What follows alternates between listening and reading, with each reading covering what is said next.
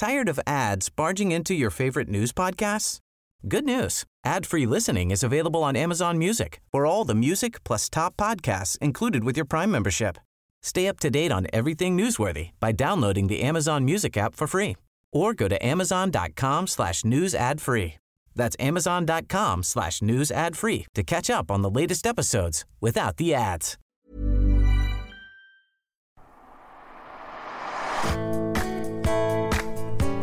Bonjour Okaya. Bonjour Grace. Vous écoutez le podcast Kif Taras qui saute à pieds joints dans les questions raciales en France. Ici, nous explorons sans complexe les effets des inégalités raciales dans notre société dans une perspective féministe, écologiste et égalitaire dans tous les sens du terme. Aujourd'hui dans Kif Taras, on met à l'honneur la fiction au-delà du réel. Raconter des histoires permet de nous voir, de regarder notre monde en face. Mais si des récits manquent à l'appel ou quand des récits sont tronqués, mal racontés, la fiction peut réparer quelque chose à cet endroit pour raviver nos imaginaires.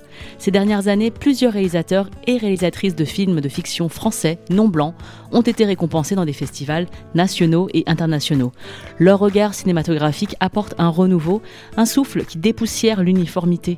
Comment ces et créatrices vivent de l'intérieur cette lumière sur leur travail Le pouvoir de la fiction face à l'absence, notre résistance face au vide, nos luttes pour faire connaître et reconnaître nos récits et nos existences. C'est le sujet de cette Kiftaras du jour. Kiftaras sur Pseudo Radio. Et pour en parler aujourd'hui, nous accueillons, nous avons le plaisir d'accueillir à nouveau Alice Diop. Bonjour Alice. Bonjour Grace. Bonjour. Alors tu es une cinéaste de grand talent, scénariste, euh, multiprimée. Tu as récemment été euh, récompensée pour ton film Saint-Omer, qui est un long métrage de, de, fiction qui a reçu parmi euh, tant d'autres prix euh, deux lions à la Mostra de Venise en 2022, donc le lion d'argent et le lion du futur, le César du meilleur premier film aussi en 2023. Tu avais également reçu précédemment deux ours à la Berlinale en 2021 pour nous et un César en 2017 pour Vers la tendresse. Donc on a devant nous une femme aux récompenses multiples. Et nous, on t'avait reçu en 2019 dans l'épisode 12 qui s'appelait César So White, qui faisait écho à la campagne de justice sociale en 2016 du hashtag Oscar So White créé par April Rain, en réaction au manque de représentativité des nommés dans les prestigieuses récompenses de l'industrie du cinéma états-unien. Épisode toujours dispo à l'écoute. Et comme tu es déjà devenue, euh, Alice, tu le sais, dans Kitaras, on a un, ritu un, rituel. On demande à nos invités s'ils ou elles se définissent sur le plan racial. Et si oui, comment euh, Par exemple, Grace est asiatique, moi je suis noire. Toi, Alice, est-ce que tu te définis Et si oui, de quelle manière Je me définis absolument comme étant une femme noire. Et je ne sais pas si j'aurais dit ça de la même manière... Ou aussi spontanément il y a quatre ans, si vous m'aviez posé la question. Mais aujourd'hui, je, je, effectivement, je me revendique comme étant une femme noire et me revendiquer comme étant une femme noire, ça me permet d'accueillir euh, toute la multiplicité de, de, mon, de mes identités. Ça me permet d'accueillir tous mes moi. Mais qu'est-ce qui fait que il y a une évolution entre ce qui pouvait, ce que tu aurais pu dire il y a quelques années et aujourd'hui? Sans doute un déplacement euh, personnel de ce que de ce que signifie être une femme noire en France. Et c'est comme si finalement, je me suis approprié quelque chose qui était défini beaucoup par les autres en fait, et pas tant par moi-même. Et je crois que depuis quelques années, le travail euh, est cinématographique et euh, psychanalytique et euh, euh psychologique euh, et politique que j'ai fait, c'est de me réapproprier cette chose-là et, et, de voir finalement à la fois tout l'universel qu'elle porte et tous les multiples qu'elle accueille. Kif Taras sur Pseudo Radio. Alors, en quatre ans, il y a bien sûr aussi eu des succès internationaux, dont ton film Saint-Omer, un film de fiction qui est inspiré d'une histoire réelle. Alors j'aimerais qu'on replonge dans ce travail que tu nous as proposé. Donc il, s'inspire du procès de Fabienne Cabou en 2016 à la cour d'assises de Saint-Omer dans le département de Pas-de-Calais pour le meurtre de son enfant Adélaïde. À l'époque, tu as assisté à ce procès et comme ton personnage Rama euh, dans le film, qui se trouve dans la salle d'audience et qui est bouleversé par ce, qui se joue, toi aussi, euh, tu, nous, offres euh, un rapport à la maternité et à la vie dans ton film. Et tu dis avoir pris beaucoup de notes durant le procès et euh, qu'en les comparant au compte rendu euh, des chroniqueurs judiciaires, tu as eu une perception qui était différente de la leur. J'aimerais savoir en quoi cette perception elle, divergeait et comment ton film il, il, répare quelque chose à cet endroit. Ah, c'est intéressant comme question. Et c'est intéressant parce que je pense d'ailleurs que, que les gens, euh, dans ce que j'ai pu comprendre ou entendre, les gens qui ont assisté au procès de Fabienne Cabou ont un peu de mal avec le film Saint-Omer. Je, pense que c'est parce que effectivement ça diverge ou peut-être parce que le film euh, euh, est un endroit où raconte cette histoire, un endroit où vous pouvez pas être. Moi, je sais que ce qui m'a vachement frappé en fait quand je suis allée au procès, et je l'ai compris après, euh, même bien après avoir fini le film, c'est que quand je suis arrivée à, à Saint-Omer, j'étais la seule femme noire euh, dans la salle. Et un journaliste est venu me voir en me demandant euh, si je faisais partie de la famille. Parce qu'en fait, Fabienne Kabou est une femme euh, sénégalaise. Et je suis arrivée, en fait, J'étais assise euh, du côté du, avec le public en attendant de rentrer parce que je n'avais pas le droit d'assister au procès euh, dans la nef, en fait, dans l'espace sacré en fait de, de l'institution judiciaire, c'est-à-dire là où sont les avocats, là où sont les, là où sont les journalistes et là où sont les témoins. J'étais derrière la barrière, donc du côté du public. J'arrive. Et euh, donc je, je, suis la seule femme noire dans cette ville. Et je pense que quelque part la sensation que j'ai eue à Saint-Omer euh, m'a aidé à dessiner le point de vue du film et même les questions qui, qui sous-jacentes dans, dans que, que, traite le film. Et donc j'arrive, ce journaliste me, vient vers moi avec sa caméra. Il me demande, euh, en fait, je crois qu'il me demande même pas si je suis de la famille. Il veut m'interroger. Et je suis hyper choquée. Je me dis, mais pourquoi vous pensez que je suis de la famille? Qu'est-ce qui vous fait penser que je suis de la famille? Et là, donc il me dit, il, il, bredouille. Ah là là, je suis désolée, je suis désolée. Bah évidemment, je suis. Et la mère de Fabienne Cabou arrive et s'assoit à côté de moi et elle me dit, euh, ils veulent pas comprendre que je ne veux pas être filmée. Et en fait, c'est comme si elle, venait vers moi pour me pour demander ma protection en fait. Et je lui dis mais si vous n'avez pas envie d'être filmé, il faut le, il faut leur dire. Si vous voulez, je peux leur dire que vous n'avez pas envie d'être filmé. Et en fait, je rentre dans la salle avec cette femme, je m'assieds à côté d'elle et je vis tout le procès de son point de vue. Et, et donc je passe mon temps avec elle, je vais déjeuner avec elle, je, je dîne parfois avec elle. Et vraiment pour moi, je me souviens très clairement de m'être dit mais c'est comme si j'avais accès à quelque chose que, que ni la présidente, ni les, ni les, avocats, ni les jurés, ni euh, les journalistes ne peuvent saisir. Donc ça, c'est déjà, déjà un premier fait, c'est-à-dire euh, la proximité que j'ai avec sa mère, qui, qui comme ça, qui qui vient se coller à, à, travers moi et, et c'est à travers elle que je vis tout le procès. Bah, c'est forcément une, une expérience saisissante qui, qui colore exactement la compréhension que je pouvais avoir de ces choses-là. Et aussi, j'entends des choses que les gens n'entendent pas. Euh, moi, cette, cette phrase, par exemple, euh, que, que, tous les gens relèvent de la, de la professeure de, de philosophie de Fabienne Cabou qui lui dit qu'elle est fabulatrice, qu'elle ne peut pas être intéressée, qu'elle ne comprend pas pourquoi elle a, elle a, euh, elle a dit qu'elle était intéressée par Wittgenstein, que pour elle c'était forcément une fabulation, qu'elle aurait pu être intéressée par des philosophes plus proches de sa culture. C'est quelque chose qui m'a que j'ai entendu, mais je l'ai tellement entendu que je l'ai vécu euh, de nombreuses fois, et j'ai d'ailleurs je l'ai vécu même euh, dans la sortie de Saint-Omer, c'est-à-dire qu'en tant que femme noire, euh, il y a des, enfin voilà, le fait d'avoir l'audace de commencer le film en citant Marguerite Duras, pour certains journalistes, pour certains critiques de cinéma, c'est quelque chose qui m'apparente à une fabulatrice. C'est comme si tout d'un coup j'étais une imposteur, j'étais pas à l'endroit où on m'attend, j'étais pas, alors que vraiment la filiation de Duras dans l'histoire de Fabienne Cabou, pour moi, me paraissait et me paraît toujours absolument évidente. Mais bon, bref, ça c'est une, une, grande digression. Mais en tout cas, voilà, j'entends des choses, je vois des choses, je perçois des choses dans le récit de la vie de cette femme. J'interroge euh, des endroits de, de non-dits, des, des, endroits où, où les gens ne peuvent pas aller, où les avocats ne peuvent pas aller, où en tout cas les choses ne peuvent pas comprendre. Et donc le film, c'est pas euh, le, récit en fait du procès, euh, le récit du fait divers, c'est une traversée extrêmement subjective de ce procès dans un, le regard situé d'une femme noire, d'une femme noire française qui entend ce que d'autres ne peuvent pas entendre. La femme noire française, en l'occurrence, dans le film, c'est le personnage de Rama. Là, là, en tout cas, dans le, dans le repérage, c'était moi. Et, et même dans la manière dont cette femme parle, c'est-à-dire la façon dont les journalistes relaient et cette, cette façon si particulière que Fabienne Cabot avait de parler français, moi, je trouve que c'est un des éléments hyper importants de, de, du procès et du film, que le film travaille. C'est-à-dire que la performance de la langue de Fabienne Cabou, c'est quelque chose qui, moi, m'a fasciné. Et je pense que mon film est né de, de, de, de ma volonté de faire entendre ce, qui, ce que dit cette femme dans sa manière de le dire en fait. Et ça, je, je et ça, ça diverse complètement. C'est-à-dire que pour moi, c'était pas une manière de, de dire ah là là, c'est une femme qui, est qui a un QI euh, surdimensionné, euh, elle a une manière de parler français qui est euh, extrêmement brillante, c'est, elle a un QI extraordinaire. Pour moi, non. En fait, elle parle français comme Nombre de, gens n'ont jamais entendu une femme noire s'exprimer comme ça. Mais euh, moi, elle parle comme euh, toutes mes amies autour de moi peuvent euh, s'exprimer, comme moi, je pourrais comme je peux m'exprimer parfois, mais presque un tout petit peu plus, et ce tout petit peu plus, je le trouve hyper intéressant en fait.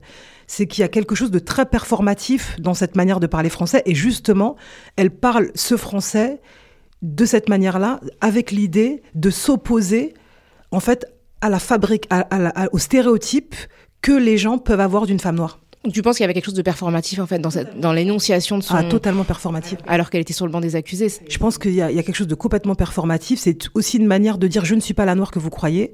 C'est aussi une manière de, de s'enfermer en fait dans, dans une... Parce que je pense que c'est de mettre à distance aussi euh, la violence de l'acte avec une, une, une puissance formelle de l'énonciation qui, qui, qui, qui s'apparente presque à, au langage d'un écrivain. C'est-à-dire que c'est comme si elle stylisait la violence de son acte et qu'en le stylisant, elle le décalait pour se protéger de l'émotion que, que, que, c'est pour elle de, de, se rendre compte qu'elle a tué sa fille, en fait. Donc c'est comme si elle lui donnait une forme euh, lyrique, une forme esthétique. Et j'avoue que cette forme esthétique qu'elle donne à, l'impensable, c'est ce que je travaille dans le film. C'est-à-dire que pour moi, je pense pas que j'aurais fait le film d'une femme qui a tué son enfant euh, en la déposant sur une plage du, du, Nord un matin de novembre si cette femme n'était pas Fabrine Cabou. C'est-à-dire que si la façon dont elle stylisait en fait cet acte-là me permettait d'entendre réellement ce qu'il y avait à entendre, c'est-à-dire pas la violence du fait divers, mais une réflexion sur la maternité, sur l'exil, etc. Et je pense que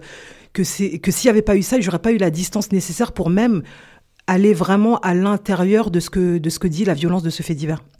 Ben, moi, j'ai beaucoup été touchée par cette scène hein, euh, sur, le, rôle de la langue française, parce que je pense que dans mon rapport aussi à la langue française, il y a euh, ce que tu décris, ce rapport complexe comme outil euh, de domination, mais aussi d'émancipation. Et je pense qu'on on le retrouve bien dans ce, moment. il y a aussi un autre personnage, moi, qui m'a a remis beaucoup de choses quand j'ai vu ton film, c'est le père de l'enfant, quand il vient au procès et qu'il est questionné. Et c'est un homme qui est visiblement plus âgé que Laurence Colli, le personnage de ton film.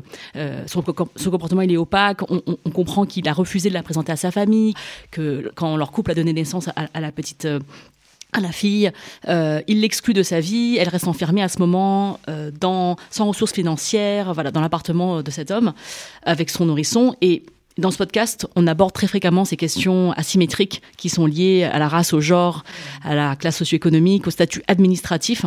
Et euh, je crois que cette relation que tu décris très rapidement hein, dans ce film, euh, elle coche un peu toutes ces cases en fait de, euh, dissymétrie. Et dans la salle, j'ai entendu des rires nerveux en fait quand, quand, cet homme parle. Je pense qu'on était beaucoup en fait à recevoir ça de toi. Est-ce que mon ressenti de spectatrice était exact? En fait, dans ce film, le ressenti de chaque spectateur est exact. Et en fait, c'est presque un film qui est configuré, qui est écrit pour accueillir tous les ressentis des spectateurs qui ne sont jamais les mêmes en fonction de qui on est, en fonction de son histoire, en fonction de ce qu'on est capable de voir, ce qu'on est capable de lire, ce que vraiment personne ne voit le même film. Et moi-même, ma perception du film bouge, ma perception de cette histoire bouge. Et, je pense que l'idée des plans séquences, en fait, ont pour fonction d'accueillir tous ces ressentis en fait. Donc ça c'est déjà un premier point. Moi aussi cette relation m'a vraiment désarçonnée et n'a cessé de me désarçonner en fait dans, dans le sens où elle échappait aussi à beaucoup de projections que je pouvais avoir. C'est-à-dire que moi je suis arrivée au procès avec l'idée de faire euh, avec la projection du mythe de Médée, c'est-à-dire une femme étrangère euh, qui euh, tombe amoureux d'un homme et qui la répudie euh, parce que c'est l'étrangère en fait parce que euh, et qui ne peut pas l'avoir parce que c'est l'étrangère et qui euh, donc c'est d'une femme dominée écrasée parce qu'elle reste l'étrangère. Dans la réalité Fabienne Cabou est certes l'étrangère mais une femme hautement plus puissante que ne l'était Michel Lafon, Luc Dumontet dans mon film, hautement plus féroce, hautement plus violente et lui était extrêmement écrasé. Et en fait, c'est une relation dissymétrique à beaucoup d'endroits, et c'est une relation aussi qui échappait euh, à une lecture euh, binaire, c'est-à-dire une femme noire sans papier euh, qui est le jouet de cet homme blanc supérieurement dominant socialement. Il y avait de ça à certains endroits, mais il n'y avait pas que ça. Et c'est ce frottement-là et c'est cette complexité-là qui m'intéressait profondément dans l'histoire de, de, de, ce couple. cette histoire-là, elle échappait aussi à la, à la simplicité de, du cadre dans lequel je pouvais l'enfermer en fait. Et c'est ce qui m'a intéressé, c'est-à-dire euh, voilà la puissante euh, complexité de cette femme en fait. C'est et, et, de la, et de cette relation et, de, et vraiment de cette relation. Kif Taras sur Pseudo Radio. On l'a dit euh, en introduction, ton film a été extrêmement bien euh, accueilli sur le plan international. Ton talent de cinéaste n'est plus approuvé pour beaucoup. Les prix en attestent. Ton public est toujours au rendez-vous. Et pourtant, euh, on peut considérer que le constat est un peu amer puisque la reconnaissance semble beaucoup plus évidente à l'international qu'en France moi, par exemple, avant que tu reçoives ton prix, euh, on est amis, hein, je pense qu'on peut, on peut le dire, on est amis dans la vie, donc ça fait quand même assez longtemps qu'on se connaît. J'étais assez attentive à la manière euh, dont ta présence euh, à Venise serait annoncée, parce que c'est important. pour un premier long métrage, c'est quand même assez remarquable. Et euh, la dépêche euh, qui est parue dans le monde, hein, la dépêche de l'AFP, donc qui est parue le 1er euh, septembre 2022, annonce l'ouverture de la Mostra de la Venise et cite tous les nommés et les artistes français, même voilà Timothée Chalamet qui n'a jamais vécu en France bien que français, mais ton nom n'apparaît pas. Et je t'avoue que moi j'ai voulu faire un petit tweet, après je me suis dit je vais pas lui mettre l'œil, j'attends. Parce que je sais qu'elle va gagner un truc. Mais c'est ça, je, je, je, savais pas du tout. Hein. Franchement, c'était un truc de fou. Tu t'en avais pas conscience, toi Non, pas du tout. Non, donc es parti à Venise sereinement, sans avoir la conscience du fait que la possibilité de ta, ta, ta victoire était, était invisible. Donc évidemment, après, tu as eu deux euh, Lions, ce qui est euh, historique. La France est rattrapée. Euh, tu as fait des unes de, de, de, de revues euh, consacrées au cinéma. Tu as un très, euh, un très beau portrait dans Le Monde. Enfin, vraiment, voilà, on t'a vu, tu as été reçu dans une matinale, une grande matinale de radio. Pourtant, moi, je trouve qu'il y a quand même des invisibilités qui sont toujours présentes. Cet été, il y a, y a une chronique du rédacteur en chef du Monde qui est parue en juin 2023 et qui, fait, qui faisait la, la liste des films d'auteurs et de réalisateurs et réalisatrices français et françaises de 2021 à 2023 en citant deux palmes, un lion, donc le lion de, d'Audrey Diwan, pardon, deux ours, mais qui oublie totalement tes deux lions à la Mostra et tes deux ours à la Berlinale. Et franchement, j'ai complètement halluciné. Je me dis, mais comment c'est possible en fait qu'on ait parmi nous une réalisatrice aussi euh, bien perçue et bien traitée à l'international qui fait la une du New York Times, qui était shortlistée pour euh, les Oscars, et que en fait en France on ne cesse de l'oublier? Ça, j'avoue que je savais. Ça, tu me l'as dit. J'étais euh, hallucinée. Je l'ai, je l'ai pas vu. Mais moi, je ne cesse d'interroger la réception euh, hallucinante, extraordinaire et très euh, franco-française que le film a que le film a eu. Euh, ça a été bon de toute façon quand on vit comme ça un succès Enfin, moi, j'ai été dépassée par le, par le succès de Saint-Omer, mais littéralement, j'ai couru après euh, ce qui m'arrivait toute l'année. J'ai reçu énormément d'amour, énormément d'attention. Et moi, recevoir autant d'attention, c'est aussi très, euh, ça peut être très compliqué pour moi parce que j'en avais jamais reçu autant. Euh, donc, c'était très déstabilisant pour moi de recevoir autant d'attention et énormément de violence et tout ça conjugué. À tel point que quand je revois des gens et que je leur dis, ah, c'était très compliqué l'année dernière, ils me disent, ah bon, mais en fait, les gens ont une lecture, enfin, une vision hyper positive de tout ce qui m'est arrivé cette année avec Saint-Omer. Et moi, ma lecture est beaucoup plus mitigée en France parce que c'était, je dirais pas que c'était trop, c'était dingue en fait. Je sais pas, il y a quelque chose de dingue. Et en fait, dans le côté positif, comme dans la violence euh, qui s'est abattue sur moi, sur le film. Euh, tu parles de quelle violence, par exemple? En fait, la violence des critiques, euh, la violence, en, fait, je même pas la violence des critiques de cinéma, c'est plutôt la violence de l'apparition dans l'espace public français d'une femme noire euh, intellectuelle, une femme noire euh, qui ne correspond pas aux stéréotypes et au, à l'endroit où j'étais censée être, où nous sommes censés être. Donc, tu n'as pas réalisé une comédie populaire ou un film populaire. Donc, tout ce que ça charrie, comme intention extrêmement positive, comme sentiment de, de, tout d'un coup, de, de, de même, même même dans les critiques positives, des fois, j'étais très euh, déstabilisée, en fait. Je me dis, mais c'est comme si, tout d'un coup, je, je devenais quelqu'un de qui n'était pas apparu avant. Je sais, sais pas si c'est... Et quelque chose d'inédit.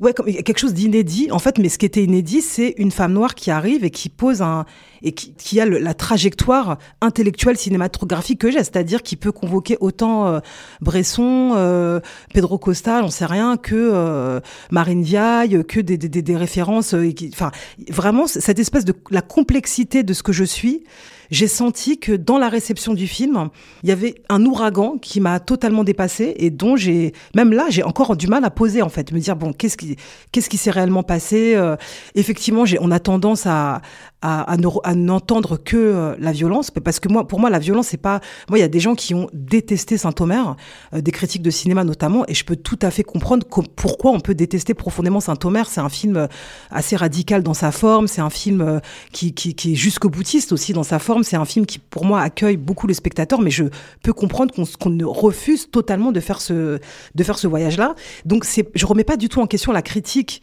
euh, cinématographique qui est très justifié. Mais quand on travaille comme moi depuis toujours sur la question raciale et qu'on la travaille dans l'articulation d'une expérience intime et d'une euh, d'un travail euh, théorique et intellectuel, j'ai pu aussi voir dans certaines critiques qu'il n'était pas du tout question de critiquer un film de cinéma, mais qu'il était question d'anesthésier et d'annihiler l'apparition mon apparition dans l'espace public. Et notamment sur internet moi je, je, je, j'ai été moi j'ai pas les réseaux sociaux et je pense que ça me protège et ça m'a beaucoup protégé à ce moment-là. Donc j'ai ni Twitter ni Facebook ni rien ni Instagram ni quoi. Mais il y a eu des déferlements de haine hein, qui se sont déversés sur le film quand le film est sorti. Et c'est parti d'une réalisatrice française blanche euh, complètement euh, raciste en fait qui a qui a dit des choses profondément racistes sur le film. Et donc c'est parti des, qu'est-ce qu'elle a dit? Tu te souviens?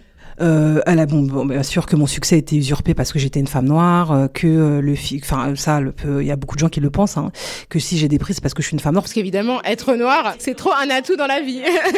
si je suis là, c'est parce que voilà, c'est là, c'est c'est euh, bref, je suis l'icône du wokisme ou quoi que ce soit. Je sais pas, c'est pas tellement intéressant ce qu'elle dit. La seule chose que j'ai retenue, c'est qu'elle dit le film n'est pas juste, il est faux parce que les femmes noires ne parlent pas comme ça. Oh là là, je, elle, c'est une femme qui est militante, qui milite pour, avec la chapelle debout, qui fait des films sur les sans-papiers, etc. Quelle honte. Elle peut envisager les personnes noires que quand elle est dans un rapport de, dans, de subordination par rapport à elle. Cette femme, c'est tellement ridicule ce qu'elle a dit. Mais ce qui est, en fait, ce qui, ce qui m'a intéressé, c'est que j'ai une amie qui m'a montré donc les, je sais pas, les milliers de tweets et de mails qui se sont euh, autour de, du film. Euh, à partir de, de ce commentaire euh, complètement euh, dingue.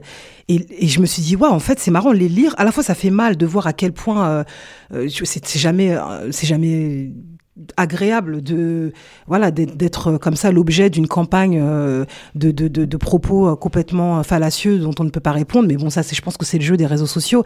Moi ce qui m'a fait mal c'est d'entendre ce que j'y entendais c'est-à-dire d'entendre profondément l'impensé raciste euh, qui se jouait à cet endroit-là au-delà de au-delà d'une critique. C'est-à-dire qu'il y a beaucoup de gens qui se sont qui ont utilisé la critique complètement légitime justifiée et presque normale. Enfin moi je suis la première à avoir la dent dure quand je regarde un film. Donc j'attends il y a même des critiques de Saint-Omer qui m'ont qui m'ont agrandi. Il y a des gens euh, qui, ont fait des critiques du film que, avec lesquels je suis complètement d'accord et qui me permettent de même travailler le prochain. Donc je ne dis pas qu'il faut pas critiquer, mais à un endroit, je voyais bien de quoi cette critique était le nom, et c'est quelque chose qui est indicible et qui est invisible à, ceux qui ne sont pas confrontés systématiquement à ce racisme structurel. Et c'est ça qui est très violent. C'est-à-dire que je voyais ça et je pouvais en parler à personne, je pouvais m'en plaindre à personne parce que je veux dire comment se plaindre de, de l'extrême euh, triomphe entre guillemets de, de, ce qu'a été Saint-Omer. Enfin, j'avais pas eu les prix à Venise, jamais le film n'aurait eu l'histoire qu'il a eu et il a une histoire absolument dingue. J'ai été extrêmement portée par la presse. Donc ça, je peux pas. Enfin, ce serait même indécent de, de, de même. Et c'est pour ça que j'en ai très peu parlé d'ailleurs, de, de, de, même euh, le remettre en question. Mais en fait, j'ai vu aussi que j'ai pu voir précisément euh, à quel endroit certaines euh, critiques se situaient en fait. Et ça, ça m'a vraiment blessée et ça m'a vraiment atteint ce que tu décris là par rapport à la, la, la perception de ton, de ton travail, c'est exactement ce que raconte le film. C'est le fait que Laurence Colli, elle ne peut pas parler comme ça. Enfin, c'est pour moi un sujet. Voilà. C'est-à-dire que critiquer la forme, critiquer la mise en scène, critiquer le jeu, ça c'est tout à fait normal. Mais de le critiquer sous la base de une femme noire ne peut pas ouvrir un film avec un texte de Marguerite Duras, c'est forcément de la prétention de mon de, de mon point de, de, de, la réalisatrice. C'est forcément un acte. Moi j'ai entendu, c'est prétentieux, c'est arrogant. Euh, elle nous fait la leçon, euh, euh, qu'est-ce que ça veut dire? Enfin, c'est fou. C'est-à-dire que c'est la, c'est la nature en fait de, de, de ces critiques-là qui me renseignaient sur la personne qui les formulait et sur ce qui était en jeu en fait. Et, et donc cette fameuse réalisatrice a dit je connais des femmes, des, des femmes noires qui m'ont dit que des femmes noires ne parlent pas comme ça. C'est incroyable. C'est fou. Des millions de femmes noires, en fait, ont tous euh, toute une expression euh, univoque. Euh. C'est fou. Et c'est ce, rapport à l'authenticité aussi qui est complètement faussé, c'est-à-dire que euh, il y aurait une seule authenticité euh, des personnes minorées, hein, c'est celle que c'est celle qui est portée par les personnes dominantes. Et notre humanité, notre complexité en dessous de ça n'existe pas, parce que ils savent mieux que nous qui nous sommes. C'est ça. Ou alors c'est peut-être plus pour cette femme et pour les gens dont, dont je parle là, c'est peut-être plus rassurant euh, de, en fait, d'être confronté quotidiennement à des femmes noires qui ne sont pas euh, en concurrence avec elle, parce que non, mais elle est réalisatrice. Je veux dire, c'est ça aussi le, le fond, le fond. C'est-à-dire que effectivement, tant que tu te diriges vers le soutien de personnes qui sont en situation de fragilité administrative, tu sais que ces personnes-là, non seulement vont être redevables, et que jamais de la vie elles seront en compétition avec toi. Là, tu as gagné euh, des prix qu'elle ne gagnera jamais. Oui, mais en fait, le, milieu du cinéma, c'est un milieu extrêmement concurrentiel et très violent dans le sens où il nous, oppose et crée en fait des sentiments de jalousie et des sentiments de compétition qui sont, euh, voilà, qui sont très difficiles à assumer. Donc ça, c'est quelque part, c'est le jeu. Moi, là, c'est même pas tellement sa jalousie que je remets en question, c'est la violence de sa lecture du film qui, qui révèle le profond impensé raciste avec lequel elle est construite. Et ça, c'est pas, c'est pas visible. C'est-à-dire que certains le voient. Et c'est-à-dire que quand j'étais confrontée à tout ça, les gens me disaient, mais t'en as rien à foutre, elle est bête, euh, on s'en fout de ce qu'elle pense. mais moi, c'est pas la critique de mon film qui me pose un problème. C'est d'être la victime d'attaques racistes. C'est ça qui, qui, me blesse. Je veux dire, moi, là, j'ai le cul épais. Je veux dire, les films que je fais, je veux dire, si je n'étais pas, euh, si je n'arrivais pas à, supporter la critique, je ferais pas les films que je fais. Donc, c'est pour moi la critique, elle est saine, elle est normale et, encore une fois, elle, est structurante. Moi, elle m'a, elle m'a vachement aidée. Mais c'est en fait, c'est des attaques racistes masquées. Euh, que j'ai subies euh, et qui ont été extrêmement violentes. Parce qu'en fait, elle te délégitime dans ce rôle. C'est-à-dire que, euh, oui, la compétition existe dans le cinéma, mais elle n'est pas censée être en compétition avec toi. C'est-à-dire que là, tout à coup, tu surgis dans un endroit où non seulement tu es dans la compétition, mais tu la surclasses. Et, et je pense que c'est une manière de dire, en fait, cette femme-là, elle est pas... Ce qu'elle dit, c'est faux et elle est, elle, est fausse en fait. Tu vois ce que je veux dire? Bien sûr, je vois, bien sûr. Mais moi, je pense que c'est aussi presque mon apparition, puisque la compétition, c'est l'inconfort de voir apparaître une figure de femme noire qui pense en fait, qui pense. Et qui serait leur égale en fait, et et qui aussi prétend au même prix qu'elle. Et euh, il y a cette idée de tu as volé quelque chose qui, que, qui, qui pourrait lui revenir en fait. Et je pense que c'est là que le, danger surgit pour les personnes qui ont été nourries par euh, le sentiment de légitimité et qui n'ont jamais été questionnées dans, dans leur place en fait, mais pas leur place au niveau racial. Hein. Ça, pas seulement le côté patriarcal, rivalité féminine classique. Il y a aussi un article du Figaro de, de novembre 2022 qui, va, qui illustre ça. Il euh, compare ton film Saint-Omer avec un film qui n'a rien à voir.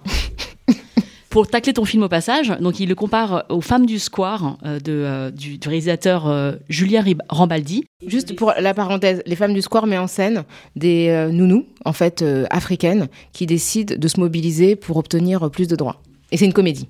Et donc la critique, enfin le, texte dit, quitte à jouer la carte de la diversité, le comité de sélection français des Oscars aurait pu choisir les femmes du square, puisque comme tu as été sélectionné pour représenter la France aux Oscars 2023. Il a préféré Saint-Omer, le film prétentieux et désincarné d'Alice Diop, nanti du Lion d'Argent à la Mostra de Venise en salle mercredi 23 novembre. Outre le fait que Julien Rambaldi soit un cinéaste blanc mettant en scène une héroïne noire, il a le tort de ne pas citer Marguerite Duras, grave erreur. Donc en fait, tout va mal dans, cette, dans cet extrait. Ça, c'est la critique. Enfin, je pense que c'est beaucoup, euh, c'est donner beaucoup de, de, de considération à ce, à ce, piètre Étienne Sorin, là, le journaliste du Figaro. Mais j'avoue que c'est la critique qui m'a le plus blessé. Alors que j'en ai rien à foutre de, ce mec, j'en ai rien à foutre de... Du Figaro. Encore une fois, je tiens à dire que la critique est saine et nécessaire et que je suis pas en train de, de, de, pleurnicher sur euh, ce, qui, ce qui ne s'est même pas passé. C'est-à-dire que le Saint-Omer a eu une, une presse dithyrambique. C'est-à-dire que vraiment, moi, je suis pas en train de parler de l'accueil du film. Je suis en train de pointer à quel endroit mon apparition a révélé l'impensé raciste de nombre de nos concitoyens français. Et cette critique de Tiane Sorin, pour moi, il ne s'agit pas du tout de faire la critique d'un film de cinéma, il s'agit précisément de, dire la, la, vase qu'il qui, qui, a à l'intérieur de lui, la vase qu'il a à l'intérieur de lui. Et c'est vrai que ça m'a profondément atteint. Ça m'a vraiment atteint parce que c'est comme s'il me, me fusillait, quoi. Je voyais bien ce qui était en jeu et j'ai vécu ça toute l'année. Mais là, en l'occurrence, la comparaison n'a aucun sens. C'est-à-dire que le seul point commun entre cette comédie et ton film, c'est qu'elle met en scène euh, des femmes noires. Euh, je veux dire, le propos n'est pas le même, la forme n'a rien à voir, enfin la destination le public qui va le voir n'est pas du tout euh, identique. Enfin, je veux dire à la limite, enfin, il aurait pu te comparer, comparer ton film avec un tas d'autres films et il a choisi ce film-là en disant que c'était mieux que le tien parce que, enfin, c'est même bête, en fait, pour quelqu'un qui, est critique cinéma. Je sais pas comment tu peux comparer deux films aussi différents en prétendant que l'un est meilleur que l'autre. Tout ça parce que euh, dans l'un et dans l'autre, il y a un personnage principal qui est une femme noire. Parce que c'est pas une critique de cinéma qu'on formule, c'est une attaque raciste qu'on adresse. Et c'est ça qui est violent. J'en profite aussi pour poser euh, une question similaire à Rokaya, parce que toutes les deux, vous êtes euh, dans le domaine du journalisme, Rokaya, et toi dans le domaine du travail cinématographique. Vous êtes euh, toutes les deux, il me semble, mieux célébrées à l'étranger qu'en France.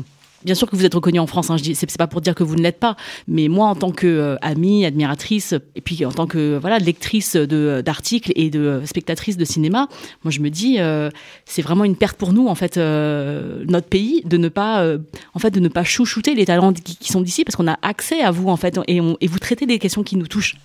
si je peux me permettre, Rocaille, est dix fois plus, voire vingt fois plus attaquée que je ne peux l'être et beaucoup plus agressé en fait euh, que moi que je peux l'être euh, que je peux l'être. C'est-à-dire j'ai quand même eu un César deux Césars tu vois la presse euh, de, de Saint-Omer était quand même folle donc là, pour moi c'est pas des attaques moi je j'estime pas vraiment je j'estime pas du tout de pas être célébré en France je pense que c'est autre chose qui est en jeu.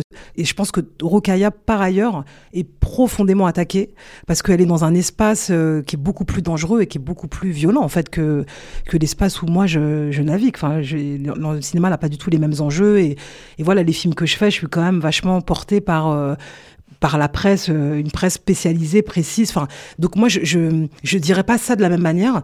Tout ce que je peux dire, c'est qu'une femme noire qui surgit dans l'espace public, elle devient la cible d'attaque de l'extrême droite, de la violence raciste. Ça, c'est sûr. On l'a vu avec Rebecca Chaillon. Donc Rebecca Chaillon, qui est comédienne, qui est metteuse en scène et qui a créé un, un, un spectacle qui lui a valu, après sa mise en scène à Avignon, qui lui a valu des attaques et des agressions aux différentes comédiennes. Quoi. Voilà, mais Rebecca Chaillon, elle est quand même portée aussi par une presse extrêmement dithyrambique sur son travail et ça n'empêche pas la violence, en fait, de, de ce que c'est que d'exposer de, son corps, en fait. Donc pour moi, c'est vraiment... Euh, je, je tiens à préciser ça parce que, effectivement, sinon, c'est inaudible. Sinon, les gens se disent... Enfin, les gens qui ont traversé ou qui ont vécu, qui ont été en France l'année dernière, euh, personne ne peut imaginer que j'ai pas été portée par la presse. C'est pas, c'est vraiment pas ça que je dis. Je dis que j'ai été victime d'agressions racistes qui utilisaient le film et qui utilisaient la critique du film comme, euh, comme prétexte, en fait, pour dire quelque chose d'autre. Est-ce que tu as l'impression que ton film a été compris différemment euh, à l'étranger et en France? C'est-à-dire, est-ce que les. Parce que, bon, certains ont pu penser que les, les références euh, auxquelles tu, sur lesquelles tu t'appuyais étaient un peu prétentieuses, etc. Est-ce que est-ce que tu as eu l'impression que tu étais confronté à d'autres questions à l'étranger ou pas? Ouais. Alors surtout aux États-Unis. Et ça c'est marrant parce que euh, je pense que la réception du film a été beaucoup plus apaisée, euh, beaucoup moins euh, aussi euh, forte qu'en France, mais beaucoup plus beaucoup plus apaisée en fait. J'ai senti qu'il y avait beaucoup moins de tension. Mais en en discutant avec une réalisatrice euh, américaine, noire américaine, qui est venue présenter le film dans le cadre euh, d'une projection pour les Oscars, elle m'a dit que en tant que femme noire française, j'avais en fait accès à cet apaisement et à cette possibilité d'être regardée au bon endroit sans malentendu qu'elle n'avait pas en fait. Donc c'est comme si on était toujours le noir de quelqu'un d'autre en fait. C'est-à-dire qu'aux États-Unis, je peux discuter avec un journaliste blanc du New York Times qui peut voir tout à fait dans quelle cinématographie, dans à quelle référence je me situe, qui euh, voit Duras, qui voit Ackerman, qui voit Bresson euh, et qui discute avec moi euh, de façon très apaisée, très tranquille à partir de ces références communes qu'il est capable de, de voir dans le film, alors qu'une réalisatrice afro-américaine avec le même journaliste, en fait, ne bénéficierait pas de la même tranquillité de réception et de, et de, la même possibilité d'un dialogue euh, sans malentendu et sans crispation en fait. Tu bénéficies du prestige du fait d'être française D'être française. Et comme en Italie, le, le, film a été extrêmement bien reçu en Italie. J'ai, j'ai, vraiment j'ai, travaillé, compris, euh, euh, posé le film euh, de façon extrêmement bienveillante et dans un pays qui a élu Giorgia Meloni. Enfin, tu vois, donc c'est, c'est très, c'est assez intéressant de, pour moi d'avoir traversé ça et vécu ça en fait. Kif Taras avec Rokaya Diallo et Grace Lee sur Pseudo Radio. On va écouter un, un, un son euh, d'une actrice qui a beaucoup beaucoup parlé de cette question de la représentation et de la valorisation du travail des, euh, des femmes noires. Once again, I got the Oscar, I got the Emmy, I got the two Tonys. I've done Broadway, I've done off Broadway, I've done TV, I've done film, I've done all of it. I have a career that's probably comparable to Meryl Streep, Julianne Moore, let's Sigourney Weaver. They all came out of Yale, they came out of Juilliard, they came out of NYU. They had the same path as me. And yet, I am nowhere near them. Not as far as money, not as, as far as job opportunities, nowhere close to it. And yet, I have to constantly get on that phone, and I have fabulous agents, by the way. They, they are getting it. But I have to get on that phone, and people say, You're a black Meryl Streep. you are, and we love you. We love you. There is no one like you. Okay, then if there's no one like me, you think I'm that, you pay me what I'm worth. You give me what I'm worth. And not and and even in terms of roles, because when I delve into a role, I want something complicated too. Ça, c'était Viola Davis euh, euh, dans une conversation euh, avec la journaliste Tina Brown pour Women in the World. ce qu'elle dit dans l'extrait, c'est que elle est, on la, on, la, compare souvent à Meryl Streep, on la compare souvent à Julia Moore, des actrices qui sont passées par Juilliard, par Yale, par NYU, qu'elle a eu Oscar, Tony, enfin tous les prix imaginables, qu'elle a un niveau d'acting qui est vraiment extrêmement reconnu et célébré. Pour autant, quand on lui dit euh, qu'elle est la Meryl Streep noire, elle ne reçoit absolument pas euh, de paix équivalent euh, à ce que peut recevoir une Meryl Streep ou une Julianne Moore. Et donc, elle, explique en fait qu'il y a un décalage entre ce qu'elle est capable de faire, ce qu'on reconnaît de son talent artistique et la manière dont elle est rétribuée. Est-ce que ça te parle? Bah moi, ce qui me parle et ce qui me fascine, c'est qu'on ait besoin de dire de Viola, de Viola Davis qu'elle est la Black Meryl Streep. Elle peut juste être Viola Davis et c'est extraordinaire. on dirait jamais à Julianne Moore que c'est la euh, Davis blanche. C'est fou, c'est fou. En fait, c'est ce qui ça me, c'est que nulle part terre promise. En fait, c'est-à-dire que moi, ce que ce qu'on pourrait fantasmer des États-Unis sur, euh, effectivement, moi, je sais que j'ai souvent dit une femme noire qui cite Marguerite Duras aux États-Unis, c'est un non-événement à l'heure où ils ont des ils ont des prix Nobel euh, du nom de Toni Morrison. Mais je pense que en fait la situation des femmes noires euh, dans l'industrie du cinéma reste en Europe et aux États-Unis très très très euh, à bien des endroits problématiques et à bien des endroits il reste manifestement des, des, des choses à, à, faire en fait, des échelons à grandir. ça c'est assez signifiant dans cet extrait-là. Moi, j'ai une question qui est une question de santé mentale, en fait. C'est-à-dire que même quand on n'est pas réalisatrice de cinéma ou qu'on n'est pas journaliste euh, reconnue internationalement, on a grandi en tant que personne non blanche dans, euh, une société majoritairement blanche que euh, nos parents nous ont dit et la société nous dit qu'il faut faire deux fois, trois fois le travail pour obtenir la même chose. Et que nous, en fait, enfin, moi, je me demande en tout cas comment je, reconnaître ma vraie valeur quand, quand manifestement elle ne peut pas être mesurée à cause de la charge raciale par les mêmes outils que les personnes non blanches. C'est-à-dire que, tu vois, là, elle, cite des outils, des Tony, euh, des, prix que, que vous recevez aussi, vous, euh, et, et, qui sont des outils qui sont des outils euh, pour tout le monde, entre guillemets, tu vois, mais ne garantit pas, en fait, l'égalité économique, par exemple. la Viola Davis en parle bien. Et comment est-ce qu'on ne se laisse pas gagner par la frustration qui peut être celle euh, de se dire mais moi j'ai tout ça, j'ai tout ça, pourquoi est-ce que je, je suis toujours pas au même niveau? Concret, hein, pas, pas, pas la gloire et euh, mais les, trucs de qu'est-ce qui va te donner à manger tous les jours, qu'est-ce qui va comment tu vas continuer à faire ton travail en, en, ayant la bonne rétribution? Moi je sais que contrairement à il y a dix ans, la chose qui est différente et qui me soigne et qui me répare, c'est euh, qu'on n'est plus n'est plus la seule dans la pièce. C'est-à-dire que tu es là, il y a. Enfin, j'ai vraiment, j'ai la chance d'être entourée par des femmes extrêmement puissantes, extrêmement intelligentes et qui m'ont aidée l'année dernière. Enfin, j'étais beaucoup appelée. Enfin, on s'est pas beaucoup vu, mais on, on s'est appelé et qui me permettaient non seulement de décrypter, de lire de façon très juste ce qui est en train de m'arriver et de me permettre de le traverser.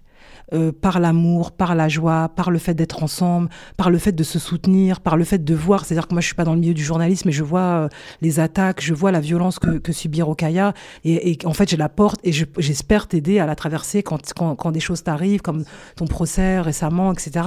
Donc, on est entouré j'avais pas la conscience d'être si entourée il y a, ou alors il y a 15 ou 20 ans. Là, je me sens tellement entourée que j'ai une espèce de, de, de, cercle autour de moi qui me permet de, de traverser ça. Après, euh, en termes de rétribution économique, pour l'instant, je me, enfin moi, je suis dans un, un endroit qui, qui, qui est pas très euh, porteur économiquement. Enfin, les films que je fais euh, sont euh, bien que primés, c'est des films qui restent des films d'auteur, donc je, prétends pas et j'ai même pas envie d'être ailleurs que là où je suis. Donc c'est pas, je me sens pas minorée, je me sens pas dépourvu ou en tout cas empêché.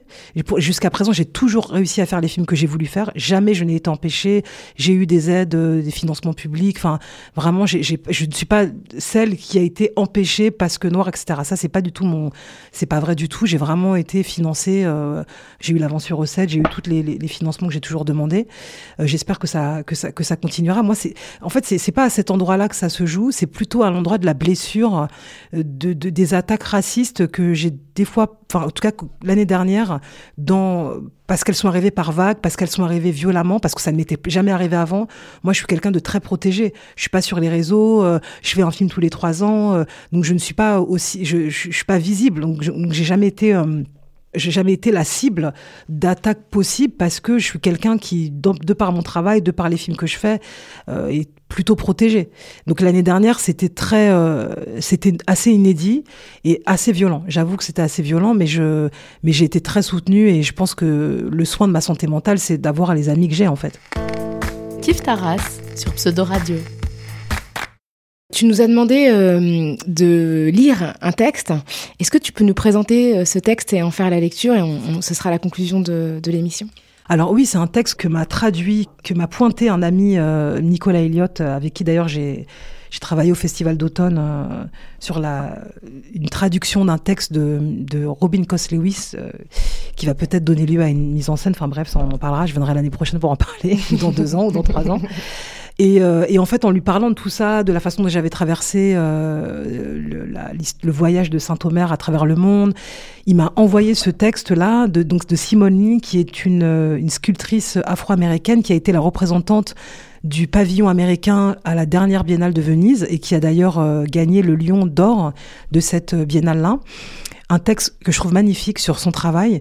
Et cette année, une réalisatrice, euh, une femme noire qui était à Cannes cette année, euh, m'a appelé pour me dire à quel point euh, ce qu'elle vivait à travers le la violence de la réception de son film, hein, qui a été très bien reçu, mais pareil, elle pouvait voir aussi des endroits de violence euh, derrière euh, l'extrême euh, enthousiasme que la presse avait pu avoir pour son film. Elle m'a appelé un soir en pleurant, en disant mais comment tu fais, comment tu fais, c'est extrêmement violent. Et, en fait, je lui ai dit mais c'est normal, et je lui ai raconté l'expérience que j'avais vécue pour moi pour Saint-Omer, et je lui ai envoyé ce texte de Simone Lee, et elle m'a rappelé en disant merci, tu m'as soigné. Et voilà, je, quand je l'ai lu, je me suis dit ben ce texte est un soin aussi et nous permet de comprendre ce qu'on vit et nous permet de, renvoyer aussi la violence de ce qu'on vit à qui de droit. Donc c'est un texte de Simone Lee, je crois qu'elle a diffusé, qu'elle a publié sur Instagram, je crois.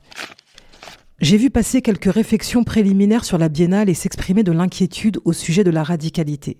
Je dois dire que si vous n'avez pas lu la moindre ligne écrite par Sadie Hartman ou Hortense Piller, si vous n'avez jamais entendu parler de la négritude, si vous ne savez pas en quoi elle est liée au surréalisme, si vous ignorez qui est Senghor ou quel est son lien à l'art, si vous n'avez pas pris le temps de regarder qui était au Festac 77 et qui n'y était pas, si vous n'avez aucune idée de ce qu'est la critical fabulation, si vous ne saviez pas ce que je voulais dire quand j'ai dit dans le sillage, si vous n'avez jamais étudié l'architecture de l'indépendance, si vous ne savez pas pourquoi Pauline Lumumba a marché seins nus dans les rues de Kinshasa, si vous ignorez qui est Catherine Denham ou ne connaissez pas la bourse à son nom, mais que vous considérez incollable sur le travail et les contributions de Maya Deren, la femme qu'elle a embauchée comme secrétaire, si les mots pensée afroféministe ne vous renvoient à strictement aucun concept, si les mots Dave ne veulent rien dire pour vous, si vous ne vous êtes pas interrogé sur la signification de la cuisine désordonnée de Sharifa quand elle incarnait Ouura dans ma vidéo, et que vous ne savez même pas ce qu'est une cuisine, si les mots statuaire d'Ogon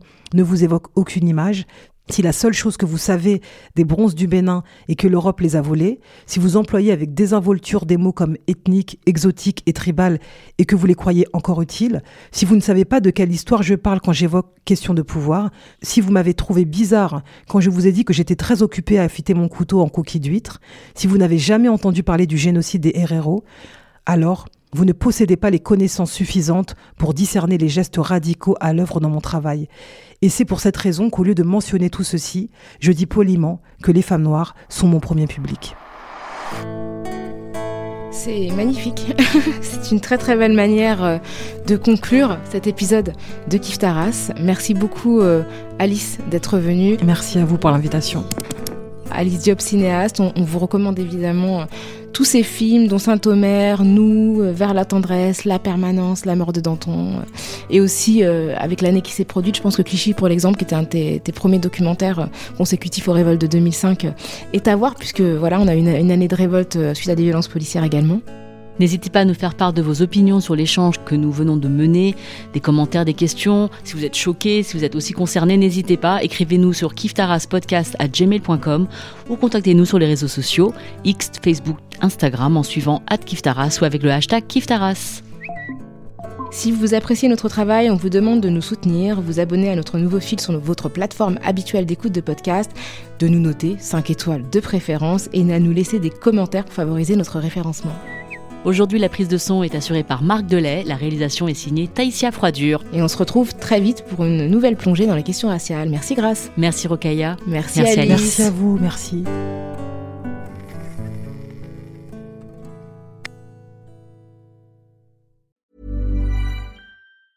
Tired of ads barging into your favorite news podcasts? Good news. Ad-free listening is available on Amazon Music. For all the music plus top podcasts included with your Prime membership.